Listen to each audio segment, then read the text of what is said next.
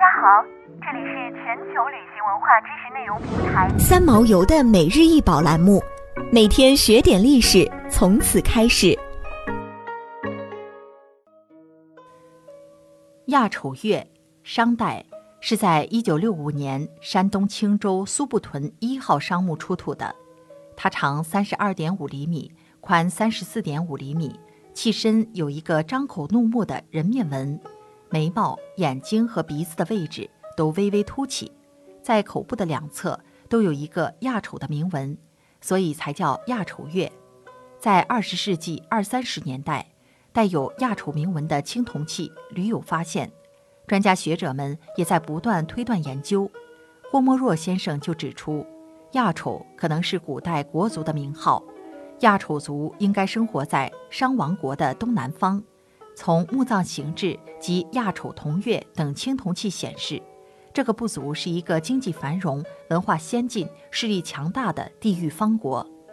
钺是出现在新石器时代晚期的一种器具，大多数是石制和玉制，在一些规模较大、规格较高的墓葬中经常可以见到。至商代出现了种类繁多的青铜钺，一般由有身份的王侯贵族使用。钺在古代有着几种不同的用途。首先，它是一种实用的作战兵器，《史记·鲁周公世家》中有记载：周公把大钺，赵公把小钺，以加武王。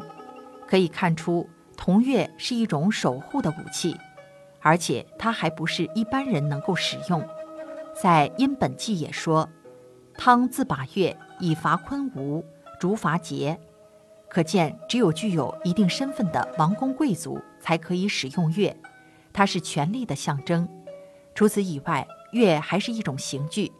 国语《鲁语》说：“大刑用甲兵，其次用斧钺。”也在侧面证明钺是一种惩罚的刑具。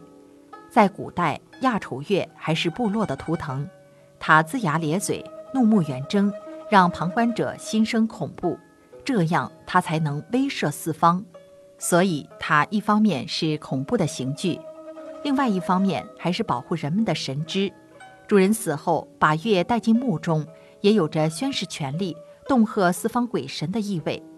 在历史中，关于青铜月的故事可不少，最出名的莫过于周武王灭商的故事。他率军渡黄河北上，在商都朝歌郊外牧野誓师，宣布了纣王罪状。